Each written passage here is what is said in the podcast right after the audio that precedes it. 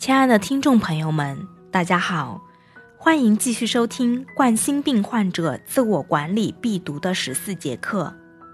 上一期节目我们讲到了冠心病的防治用药，今天来和大家说说冠心病的民间偏方。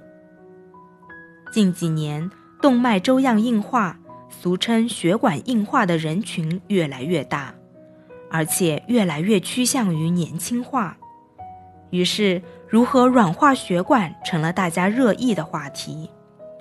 网络软化血管的方法也是层出不穷。今天，小薇要来和大家说说那些我们耳熟能详的软化血管偏方究竟靠不靠谱。一，喝醋软化血管。大家还记得曾经风靡一时，最后被爆出是个骗局的酸碱体质吗？喝醋软化血管和酸碱体质存在一定的相似性。实际上，人体本身是一个很强大的缓冲体系，我们喝进体内的醋是不会直接到达我们的血管，在进入血管之前就被代谢成二氧化碳和水了。也就是说，我们体内的环境是不会轻易受到食物来源的酸碱体系的影响而改变。因此，不可能通过喝醋就能软化血管。不仅如此，由于醋的酸度太大，过量食用还会对我们的牙齿以及胃黏膜造成损伤，严重者甚至会灼伤食道。二、喝红酒软化血管。红酒中含有白藜芦醇，白藜芦醇具有软化血管的功效，因此喝红酒可以软化血管。这句话我们经常听到，但是这句话是个彻头彻尾的骗局。我们常说不谈剂量说效果的都是耍流氓，说上面那句话的就是在耍流氓。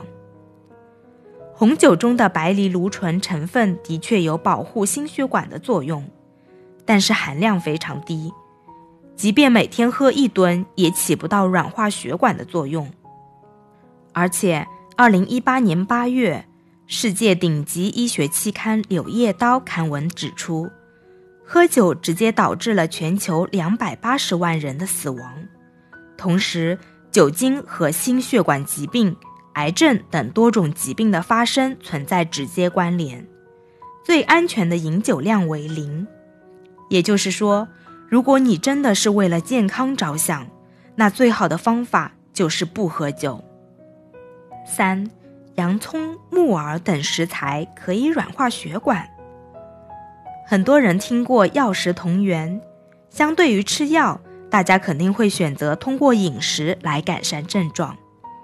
因此，很多人认为洋葱、香菇、木耳等食材可以软化血管。心细的朋友可能发现了，这些食材都是植物类食物，符合饮食健康的原则。这就相当于多喝水对心血管健康是有利的，但是我们并不能说多喝水能软化血管，而且目前没有任何科学依据证实这些食材具有软化血管的功效。不过，这种健康的饮食方式，小薇觉得还是很值得鼓励的。深海鱼油软化血管，近年来。深海鱼油卖得很火，商家称深海鱼油能滋润和软化血管，抗血栓、降压、降血脂、疏通血管、预防动脉粥样硬化。实际上，深海鱼油并没有那么神奇。深海鱼油的多不饱和脂肪酸含量确实比淡水鱼高，多不饱和脂肪酸也确实具有一定的降血脂的功效。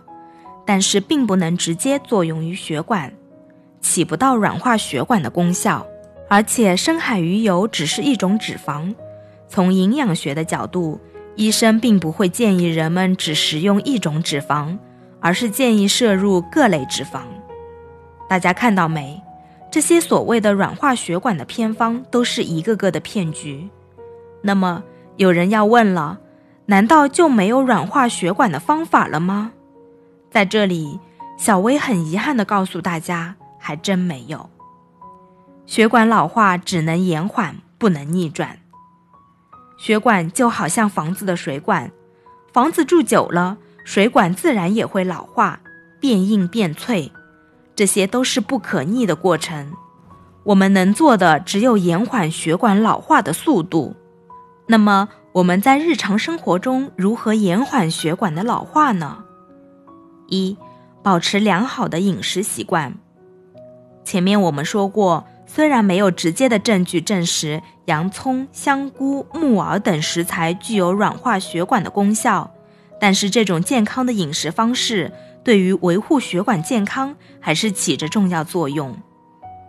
除了多吃这些植物类食材外，我们日常中还可以多吃五谷杂粮、蔬菜水果，少吃肉类食物、油炸食物等，保持良好的饮食习惯。二、戒烟戒酒。健康的生活习惯也是延缓血管老化的重要举措。除了保持正常的作息之外，戒烟戒酒也很重要。饮酒的危害，我们在辟谣红酒软化血管时已经提到了。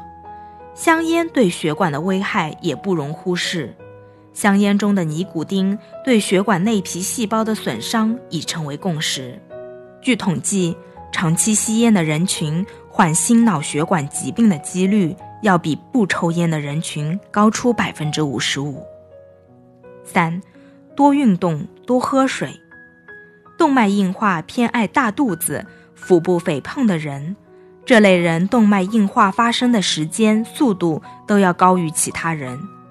因此，合理运动、保持正常的体重和身材，在很大程度上能够远离动脉粥样硬化。另外，在日常生活中也要多喝水，尤其是运动之后，及时补充水分，能够起到冲淡血液、增加血管弹性的作用。四、保持良好的心情，笑一笑，十年少是有一定道理的。高压力、情绪化也是动脉粥样硬化的诱因之一。长期处于精神焦虑、紧张、烦躁等状态下。